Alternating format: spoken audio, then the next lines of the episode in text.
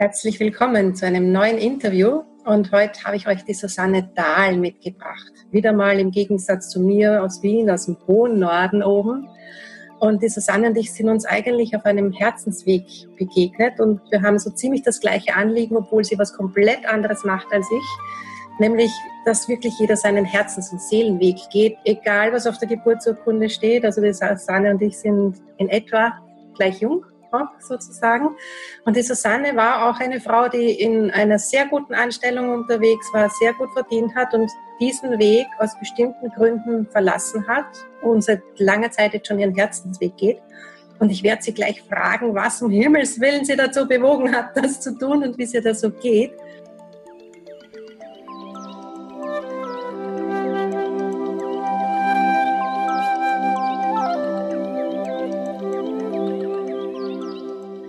Genau, Susanne. Schön, dass du da bist. Vielen Dank, dass du dir Zeit nimmst für uns und ich freue mich echt riesig. Ja, vielen Dank für die Einladung, Daniela. Ich freue mich auch, dass wir dieses Gespräch hier heute führen. Super. Erzähle mal den Zuschauerinnen und Zuhörerinnen, was hast du vorher gemacht? Ja, warum bist du dort weggegangen und machst jetzt, was du jetzt machst? Da sind wir nachher natürlich super gespannt. Ja, also ich habe meine Selbstständigkeit schon von vor ein paar Jahren begonnen, aber eben nur Teilzeit angestellt. Mhm. Am Schluss hatte ich einen Job als Empfangsdame in einer Zahnarztpraxis. Das war wirklich nur so ein, ein Brötchenjob, ein Job zum Geld verdienen und habe das eben gemacht, um ja meine ganzen Kosten zu finanzieren und bin dann dort weggegangen, weil das natürlich nur ein Übergang für mich war. In den Jahren, wo ich das gemacht habe, habe ich das halt so langsam aufgebaut, mein Business mehr und mehr. Und bin dann dahin gekommen, dass es natürlich auch auf keinen Fall befriedigend ist, einfach nur einen Job zu machen, wo ich wirklich mhm. mit ganzer Seele dahinter stehe. Und habe dann den Absprung gewagt und bin in die Vollzeit-Selbstständigkeit gegangen zu meinem Business. Ich nenne es mein Ayurveda Lifestyle. Ja. Und ja, da geht es eben also um Ayurveda, wie das vielleicht einige schon kennen, um das Gesundsein, um das Kochen, um das gute Ernähren, aber eben auch um den ganz eigenen Weg, um die eigenen Entscheidungen, die eigene Verantwortlichkeit und so die eigenen Ideen ins Leben zu bringen. Das ist mein Anliegen. Was ich bis vor dir ja nicht wusste, ist, dass Ayurveda ja nicht gleich bedeutet jetzt ich sag mal, chinesisch zu essen oder so. Ja, das dachte ich vorher, obwohl ich das nämlich auch sehr gern gemacht habe. Aber durch dich habe ich gelernt, Ayurveda ist was ganz anderes eigentlich. Ja, das ist so die klassische Vorstellung. Durch dich hat das für mich so eine riesen Weite bekommen und, und du hast mir da so viel erzählt, wo ich mir gedacht habe, wow, Ayurvedisch geht auch österreichisch sozusagen. Und ich glaube, das ist ein Knopf, den ganz, ganz viele haben. Magst du uns da ein bisschen was erzählen? Genau, genau. Also für mich ist Ayurveda eine universelle Lehre, die auf jeden Menschen und auf jedes Land anpassbar ist. Und Ayurveda, wenn man mal das Wort auseinander nimmt, heißt ja wörtlich das Wissen vom Leben. Das heißt nicht das Wissen vom indischen Leben oder auch nicht mal das Wissen vom, vom alten 5000 Jahre alten Leben, sondern einfach das Wissen vom Leben. Und das ist hier und jetzt, wie ich mit meiner Energie verbunden bin. Und das erklärt einfach Zusammenhänge. Und das bedeutet, dass ich hier mit einer Petersilie und einem Weißkraut, einer Karotte und einer roten Beete, also genauso ayurvedisch sozusagen kochen kann und mich um die Energien kümmern, die mich umgeben. Und das heißt auch nicht dann fünf Stunden am Tag meditieren, wie das vielleicht in den Klöstern im fernen Osten üblich ist, sondern vielleicht einfach mal eine kleine Atemmeditation beim Kochen zu machen, einmal bewusst ein- und ausatmen. Also einfach mit den Möglichkeiten, die ich hier habe, mhm. ähm, zu mir, zu meinem Selbst und meiner Energie zurückzukehren und einfach mein Leben mit dem, was mich hier umgibt, zu leben und gar nichts Fremdes und Exotisches unbedingt, auch wenn ganz viele Philosophien und äh, Erklärungen einfach daher rühren, aber das auf das eigene Leben zu transferieren. Ja, und das habe ich bei dir gelernt und das hat mich echt unfassbar beeindruckt, wie pragmatisch und, und westlich und machbar, ja, du das lebst. Ja, ich hatte ja auch schon das Vergnügen, bei dir mal zu Gast zu sein und ich war einfach nur fasziniert von dem, oh, das ist so Alchemie, was du machst mit dem, was da ist. Das ist so unglaublich. Aber ähm, bei dir, so, so für mich verbinde ich dich mit Ayurveda nicht nur mit Kochen, sondern mit einem ganz eigenen Lebensstil, den du hier lebst und der, ja, ähm, mich einerseits beeindruckt und inspiriert. Und äh, bei dir habe ich zum Beispiel ja auch gelernt, dass eben typgerecht für mich, wenn ich jetzt zum Beispiel abnehmen möchte, für mich die Salatgeschichte nicht gut ist, ja, sondern dass ich zum Beispiel aufgrund vieler Dinge warm essen sollte, was mir instinktiv auch immer ein Bedürfnis war und mir gut getan hat. Also du bist ja sehr individuell unterwegs. Erzähl uns mal ein bisschen was, bitte. Genau, also das sind halt so westliche Dogmen. Ne? Wenn du abnehmen willst, musst du Salat essen. Oder wenn du, ähm, keine Ahnung, schlank sein willst, musst du viel Wasser trinken.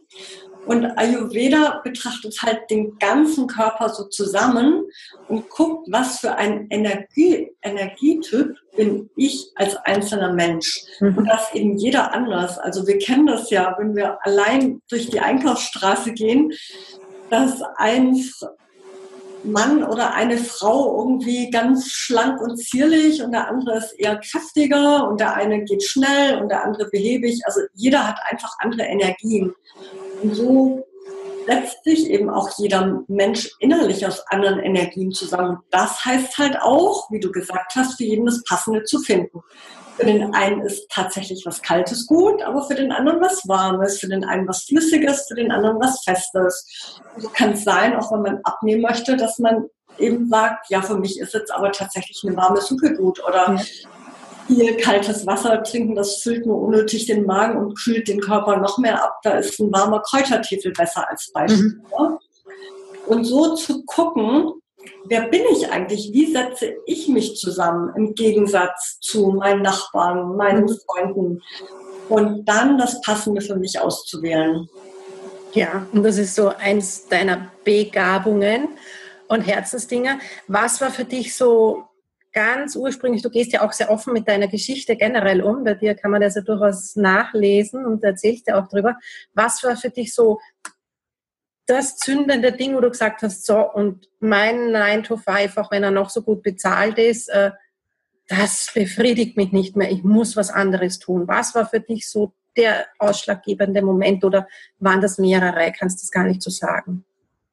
Also es waren sicherlich mehrere Momente in meinem Leben, ähm, wo ich festgestellt habe, dass ich, dass ich meins machen will. Also es war schon vor der Teilzeitselbstständigkeit, wo ich einfach gesehen habe, ich passe in dieses alte System nicht mehr zurück. Dann hatte ich noch mal eine Weiterbildung gemacht als Qualitätsmanagerin, so nach einer Phase, wo ich länger krank gewesen bin. Und dann habe ich gedacht, also da hatte ich so diese Sehnsucht, einfach wieder einen regelmäßigen, festbezahlten Job zu haben. Und dann habe ich aber gemerkt, aber innerlich passe ich da überhaupt nicht mehr rein. Ich erfülle dort Ziele, die die Ziele anderer sind. Und da war das ja. erstmal der Wunsch, meins zu machen. Und dann habe ich mir das halt so realisiert, dass ich gesagt habe, okay, aber ich kann mein Business nicht von 0 auf 100 aufbauen. Ich brauche einfach noch eine gewisse Zeit und dann bin ich Teilzeit arbeiten gegangen. Aber es war die ganze Zeit, dass ich halt gemerkt habe, okay, es erfüllt mich nicht, es bringt mir Geld, aber es muss der Zeitpunkt kommen, wo ich meins mache. Und was war für dich so das echt Unerfüllendste quasi an dem anderen? Also was war das, was dich so am meisten angetriggert hat und du gewusst hast, nein, das will ich definitiv nicht mehr haben? Meine Kreativität, meine Eigenständigkeit. Also wenn du so einen Job hast, jetzt auch ähm, eher so einen, so einen sehr routinierten, sich wiederholenden Job, dann brauchst du natürlich überhaupt keine Kreativität. Du brauchst Organisationstalent und Struktur ein bisschen und Zuverlässigkeit, Freundlichkeit natürlich auch, aber eigene Ideen oder Kreativität oder ach, heute räumen wir mal alle Schränke um und wir machen das so und so. Das passt natürlich gar nicht. Und ich einfach meine, meine eigenen Ideen, meine Einfälle, meine Buntheit, so all das umsetzen und leben. Und das war das, wonach ich mich gesehnt hatte. Und wie man merkt, hast du das gefunden. Was ist denn für dich jetzt so der, der größte Unterschied, abgesehen davon, dass du da jetzt wirklich dich leben kannst? Was hat das an, mit deiner Lebensqualität im Alltag für dich gemacht, diesen Mut zu haben, da noch abzuspringen? Weil ich meine, uns beiden ist klar, da draußen am Markt interessiert das jetzt mit unserem Geburtsdatum niemanden mehr, wenn wir mal weg sind. Ne? Genau. Ähm, sagst du deine Frage nochmal, was mir Mut gegeben hat?